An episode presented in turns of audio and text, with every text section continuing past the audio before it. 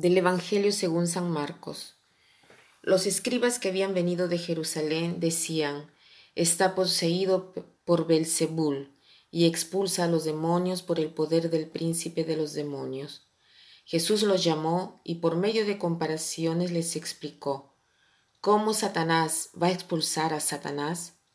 Un reino donde hay luchas internas no puede subsistir y una familia dividida tampoco puede subsistir. Por lo tanto, si Satanás se dividió, levantándose contra sí mismo, ya no puede subsistir, sino que ha llegado a su fin. Pero nadie puede entrar en la casa de un hombre fuerte y saquear sus bienes, si primero no lo ata. Solo así podrá saquear la casa. Les aseguro que todo será perdonado a los hombres, todos los pecados y cualquier blasfemia que profieran, pero la blasfemia contra el Espíritu Santo no tendrá perdón jamás. Es culpable de pecado para siempre. Jesús dijo esto porque ellos decían está poseído por un espíritu impuro. La discusión entre los fariseos y Jesús se enciende cada vez más. Los fariseos están contrariados por el comportamiento, el modo de obrar y de pensar de Jesús, y lo hacen ver por todos lados. En este pasaje incluso lo acusan de expulsar demonios por medio del poder del demonio. Y Jesús mismo dice, ¿cómo puede Satanás expulsar a Satanás? O sea, un reino dividido a sí mismo no tiene más poder. Por lo tanto, Jesús quiere hacer entender que hay una contradicción, que no es posible que Él sea Satanás y que quiere expulsar Satanás, no es posible. Pero Jesús va más allá, dice, todos los pecados y cualquier blasfemia que profieran serán perdonados, pero el que blasfeme contra el Espíritu Santo no tendrá perdón. En cuanto a esto, han habido comentarios a lo largo de todos estos siglos, comentarios diversos. ¿Quiénes son aquellos que no son perdonados? Son aquellos que blasfemian contra el Espíritu Santo. ¿Y cuál es esta blasfemia contra el Espíritu Santo? Podemos definirla en diversos modos, pero principalmente diremos no querer pedir perdón a Dios porque no se siente la necesidad de su gracia y por lo tanto no le importa. O sea, no es Dios que no quiere perdonar pecados, somos nosotros que no queremos que nos perdone aquel pecado porque ni siquiera lo consideramos pecado.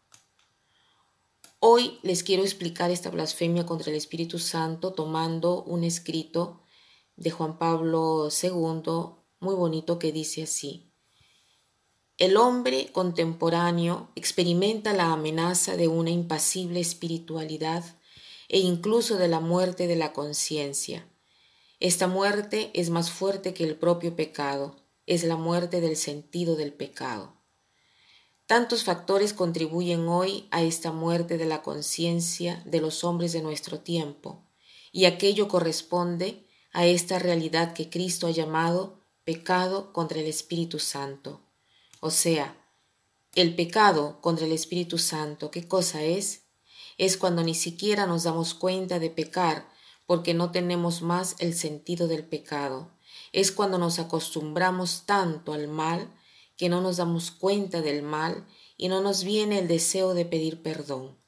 Y después dice el Papa, el Concilio Vaticano II ha hecho recordar la enseñanza católica sobre la conciencia.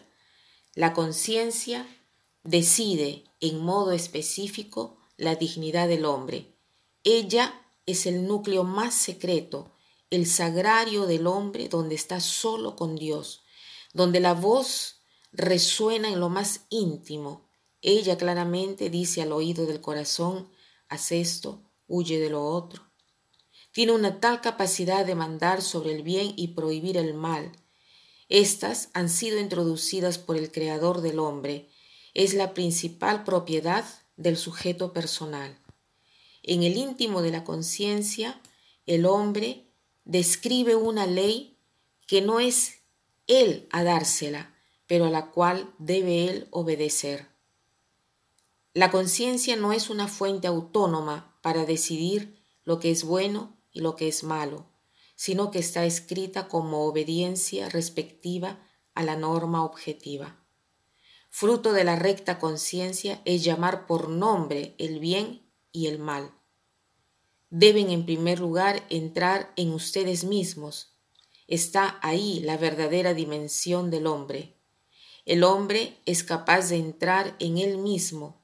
El hombre es la única criatura en este mundo que lleva a sí mismo una interioridad, una conciencia, una responsabilidad.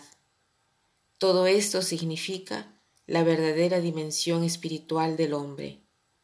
Interroguen sus conciencias. En ella, Dios ha escrito el código del valor auténtico. Se necesita dar fuerza a la voz de la conciencia. Entonces, la blasfemia contra el Espíritu Santo, en resumen, es cuando el hombre pisotea la propia conciencia, no la escucha, no la considera. Hagámonos hoy el propósito de escuchar más la voz de Dios que habla a través de nuestra conciencia. ¿Por qué decimos la voz de Dios? Porque somos conscientes que aquello que nos dice la conciencia no depende de nosotros, sino que depende de Dios. O sea, sentimos dentro de nosotros que hay una voz que nos dice, haz esto, o no hagas lo otro. Y esta voz es la voz misma de Dios. Y para terminar, quiero citar esta frase de Martin Luther King que dice así. La cobardía pregunta, ¿es seguro? La oportunidad pregunta, ¿es conveniente? La vanagloria pregunta, ¿es popular? Pero la conciencia pregunta, ¿es justo? Que pasen un buen día.